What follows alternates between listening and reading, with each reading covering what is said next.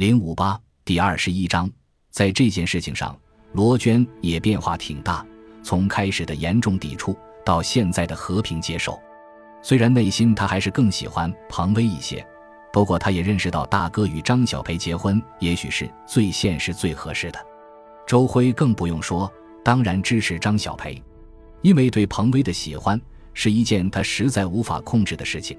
虽然自己的表白被拒绝了。一家人在一起聊的自然是家事，包着饺子。杨建国提醒张小培要劝他的父母破镜重圆，别再闹别扭。张小培十分委屈，说自己真是没办法，因为父母已经闹了快十年。难。周辉关心的是年后培正公司操办市机电行业职工技能大赛的事儿，因为这项活动是市级技能大赛的一件盛事，他鼓励张小培一定要办出特色。张小培却自信地说：“培正公司实力雄厚，不仅要办好这次比赛，而且公司已与协会签了十年合约，十年内协会所有的活动都将由培正公司组织。”周辉听后十分佩服。聊着聊着，众人便聊到了杨浪身上。在近两年的服刑期里，因表现突出，他已被减刑一次，减去了六个月的刑期。这么算起，他还有六个月就可以刑满释放。他将来的工作怎么办？杨建国的想法很单一，那就是进厂里上班。这是他曾经提过，何向华已同意，但张小培却认为，目前培正公司的规模不断扩大，急需杨浪帮他打理公司业务。罗娟和周辉也倾向于杨浪与张小培开公司，但也知道父亲与张小培的意见相左，只是模糊表态要尊重大哥个人意愿。虽然事情一而未决，但气氛倒也和谐平顺。窗外的烟花不断腾窜起，绚烂的照耀夜空。远近各方爆竹声声，众人忽然都沉默下来，大约他们的心中又升起了莫名的忧伤。这个莫名来自深陷高墙的杨浪。第二天，大年初一，按惯例，杨建国带着孩子们来何向华家里。给杜立德老师爷拜年，他们进屋才知道，宋卫国带着宋飞已早到一步，而何向华带着宋卫国出门给其他人拜年去了。杜立德老人面色红润，精神矍铄。大家互道新年问候后，宋飞、周辉、罗娟三人跪地磕头拜年。杜立德高兴地给他们一一递上红包。众人的到来令杜红十分开心。他热情地摆出各种水果和小吃，招呼着大家。这时，彭明选夫妇带着礼物敲门而入。彭明选夫妇此番来是有想法的。五金店开了不到一年，赔了个底掉。说实话，现在眼前是一抹黑，或者说是很迷茫，想回厂吧，开不了这个口，因为之前毕竟是那么绝情。不回厂吧，现在欠了那么多的外债，咋还？通过开店这件事。他们也看清了亲情的重要性，打断骨头连着筋啊，所以他们也是真诚的想来看看杜立德这位师叔爷，给他老人家拜个年。彭明选真心诚意的走到杜立德面前，深深的鞠了一躬，恭恭敬敬的问候：“师叔爷过年好。”杜立德是个直脾气，拍了拍身边的一把椅子，招呼道：“好，坐，快坐。”彭明选顺从拘谨的在杜立德身边坐下。明选，你说你年前是瞎折腾什么？五十岁的人了，五十知天命，懂不懂？彭明选刚坐定，杜立德就责备道。杜红赶紧上前解围，对杜立德说：“爸，大过年的，您说这个干嘛？”彭明选惭愧的笑笑，对杜红说：“没事儿，师叔也是长辈，什么时候都说得着。”杜立德瞪了彭明选一眼，问。听你这口气是缓过神来了，这后边怎么办？想好没有？彭明选慌忙站起来回道：“我和三妹也都有手艺，石叔爷您放心，我们能找着工作。”杜立德一听，提高嗓门，有些霸道的说：“还找什么工作？回机车厂丢你们的人了？”王三妹一听这话，红着脸接过话头：“不是，师叔爷，我们实在是没脸回去。”杜立德霸道的说。什么脸不脸的，不吃回头草的马肯定不是好马。我和向华说一声，你们回来。彭明选内心大喜，但仍面带惭色地说：“师叔也不给人家向华添麻烦了。”杜立德看出了彭明选的心思，故作生气，一拍椅子扶手：“什么麻烦不麻烦的？嫌麻烦，你们就别认我这个师叔爷。”这时，王三妹也连忙起身，和彭明选一起感动地向杜立德再次鞠躬致谢：“那太感谢师叔爷了，谢谢您。”杜立德老人哈哈大笑起来，大度地说：“谢什么？”见外，彭明选忽然想起杜立德让自己寻找孙树斌的事儿，便如实相告，曾四处托人寻找，还是没信儿。杜立德叹了一口气，摆了摆手，表示没信儿就算了，心想也许他早就不在滨江了。年过得很快，初七一收假，彭明选和王三妹都返回厂里上班，彭明选被安排在车修车间下了工段。与那个曾带头闹事的张振洲分在了一起，只是这个张振洲已回国未来，在工作上尽心尽力了不少。张小培全力投入市机电行业职工技能大赛的筹备上，何向华对这次赛事颇为重视，春节前就指示王顺田要做好相关准备。王顺田笑着说：“厂里已有好几年不参加这个比赛了，因为不少工人参加比赛获奖后。”就被其他厂家高薪挖走了，怕引起技能人才的流失，高厂长干脆就取消了这项比赛。这一取消就是四五年。这件事何向华是知晓的，当年他就觉得这是一种短视行为，无奈当时自己也是人微言轻。现在他是一场之主，这件事必须办。他不但承诺参加大赛的优胜者统一浮动一级工资。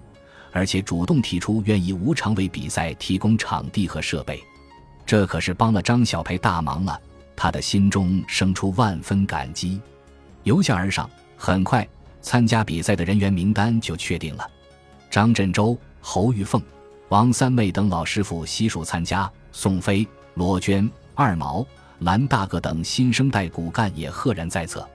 只是杨建国、宋卫国等老工匠主动放弃参加。他们想把机会更多的留给年轻人。关注这次比赛的还另有其人，那就是新生机械加工厂负责人孙树斌。在他的推荐下，并经过严格的筛选讨论，监狱领导同意由杨浪代表新生机械加工厂参加比赛。比赛分为三天，第一天主要是开幕式和部分项目预赛。现场主席台上，何向华、王副市长。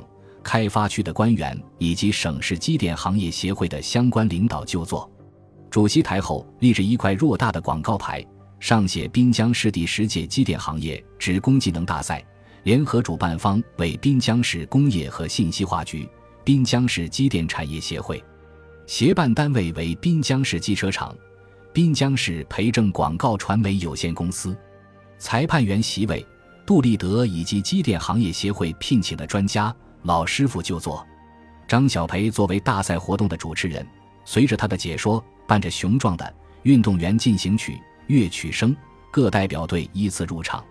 观众席上掌声雷动，大家纷纷叫好。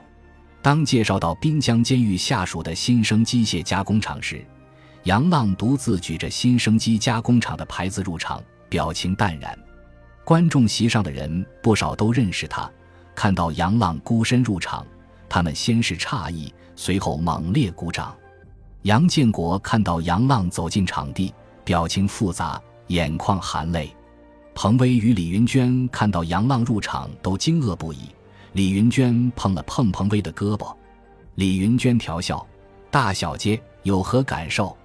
彭威压抑着内心的激动，淡然一笑，道：“挺好啊，只要出发，总会到达；只有出发，才会到达。”他能来参赛，说明突破了自我。宋飞、罗娟等人看到杨浪入场，也是万般惊讶。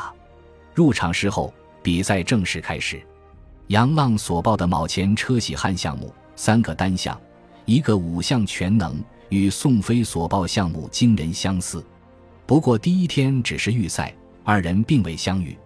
鉴于杨浪的刑期已不足一年，为了鼓励他好好比赛。监狱经研究特许，当晚允许他回家中住一宿。杨浪意外地回到家中，众人欣喜不已。宋飞与罗娟的感情已日渐深浓，也正好在他家。一番交流后，宋飞执意要请杨浪出去喝酒。杨浪如实相告，不能违反规定，但提出让宋飞和罗娟陪自己去趟老厂区。三人骑着自行车，很快到了老厂区。杨浪三步并作两步，来到职工墓园薛丽萍的墓碑前，扑通一声跪倒在地，喃喃道：“妈，我来看您了。”说着，他将热热的额头抵在坚硬冰冷的墓碑上，良久不动。罗娟忍不住流下了泪水。宋飞在旁边轻轻地拢着她。过了很久，杨浪起身，一声不响骑上自行车向家属院驶去。罗娟和宋飞匆忙飞身上车，相随而去。到了东家属区街道，迎面碰上了彭威。其实这并不是巧遇，而是罗娟悄悄给彭威发了一条信息：他已在这里守候多时。彭威兴奋地上前招呼：“杨浪，你们。”罗娟用开玩笑的口吻说：“这大黑夜的，先认出大哥，看来薇姐就惦记我大哥。”彭威亲热地轻拍了罗娟一下。道：“你这小丫头，嘴上越来越不饶人了。”接着反问：“你们干什么去了？”杨浪，你没回。宋飞上前解释：“新生厂特批他回家住一晚。”哎，咱们找个茶馆喝点茶怎么样？我请客。罗娟却重重踩了宋飞的脚面一下，嗔道：“拉倒吧，咱俩撤，让大哥和薇姐说说话。”宋飞这才醒悟，忙道。好好，你们聊，你们聊。见宋飞与罗娟骑车拐进街口，杨浪才问：“你加班了？”彭威轻轻嗯了一声，他觉得自己有千言万语，却一时不知从何说起。两人推着自行车，一路默默地走着，感慨的话、心酸的话、思念的话，还有鼓励的话，在两个人的心里翻滚、升腾、交织。杨浪暗暗下定决心。出狱后要回厂里上班，接下来还有两天的比赛。杨浪的心中鼓满了力量，这其中有和家人团聚的渴望，更有彭威对他的鼓舞和期许。最终，杨浪力挫群雄，夺得铆工、车工两个单项第一和全能项第一名的好成绩。宋飞获得钳工第一名和多项二、三名的好成绩，就连罗娟也获得了焊接组的第二名。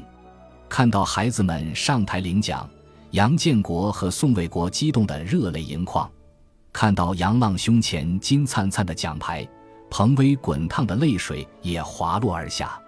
作为大赛的主持人，张小培此刻心情十分复杂。应该说，杨浪这次能够参加比赛，与张小培的公司和监狱良好的互动不无关系。但让他失落甚至气愤的是，杨浪那晚被特许回家后。并没有主动找他，在内心深处，他把这件事当成了杨浪对自己感情的试金石，辗转不安地等了一夜，杨浪一点表示都没有。后来他还听老黑说他与彭威见过面，心中更是愤恨不已。感谢您的收听，喜欢别忘了订阅加关注，主页有更多精彩内容。